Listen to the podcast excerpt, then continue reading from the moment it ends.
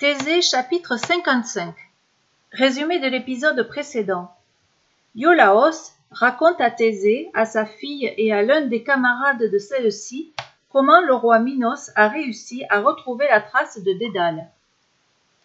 Iolaos était un bon conteur. Il prenait un grand plaisir à tenir ses auditeurs en haleine. Ce soir-là, la nuit tombait doucement sur Athènes lorsqu'il finit de raconter à Thésée et aux deux enfants les aventures de Dédale. Le roi Cocalos avait plusieurs petites filles. Toutes adoraient Dédale, car depuis qu'il avait trouvé refuge chez elles, il n'avait cessé de leur fabriquer de magnifiques jouets. Elles coururent le prévenir du danger qui le guettait. Dédale, le roi Minos est au palais. Notre père va te livrer demain, dit l'une. Et tu ne peux pas t'enfuir, s'exclama une autre, en pleurs.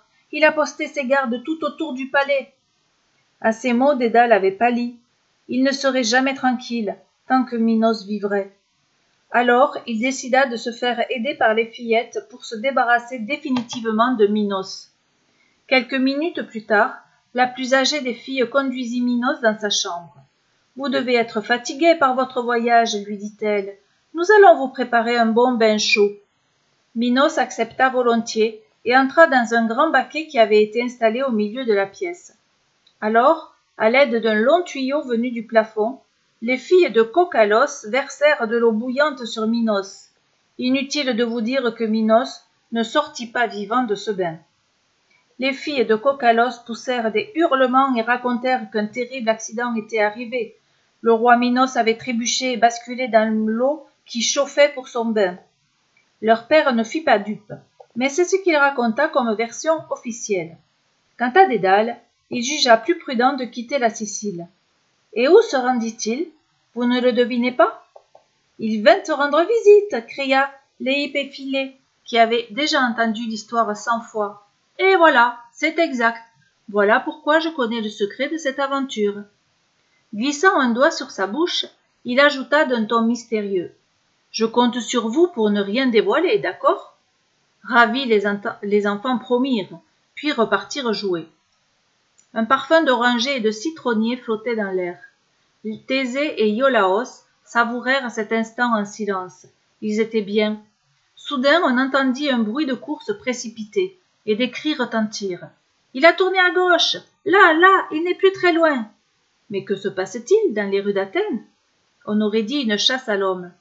Thésée, inquiet, s'était brusquement levé. Un jeune homme surgit, haletant. Il était à peine sorti de l'enfance. Il se jeta droit sur Iolaos en implorant sa protection. Derrière lui arrivaient ses poursuivants. Thésée reconnut avec déplaisir la bande de jeunes gens qui entouraient Héraclès.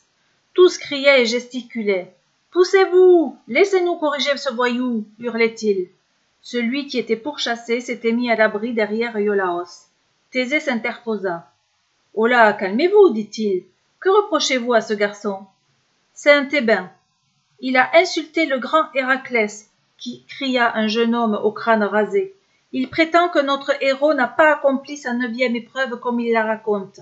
Il prétend qu'Héraclès n'a jamais ramené tout seul les bœufs de Géréon.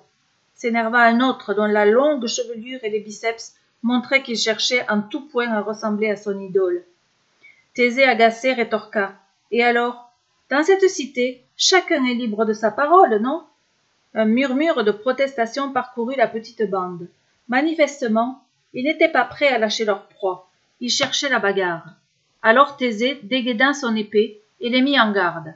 Tenez-vous tranquille, et tout ira bien. Sinon, et il brandit son arme vers eux. Impressionnés, les jeunes gens reculèrent.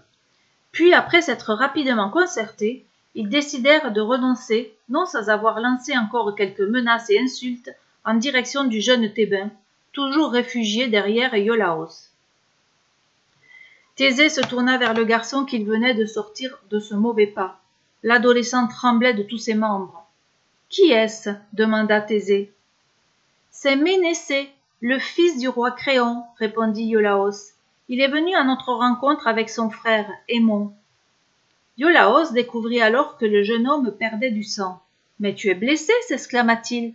D'une voix faible, Ménécée raconta. Ils m'ont attrapé une première fois, et ils ont commencé à me rouer de coups.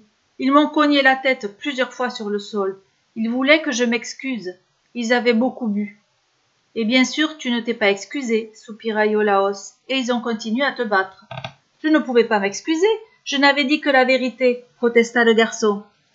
Heureusement que j'ai réussi à profiter d'un instant d'inattention pour leur échapper, car ils étaient sur le point de me réduire en bouillie.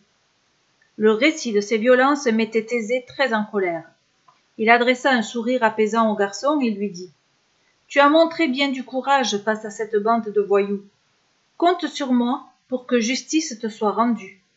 Mais je suis curieux de savoir ce que tu as bien pu leur raconter pour les mettre dans une telle fureur. À suivre.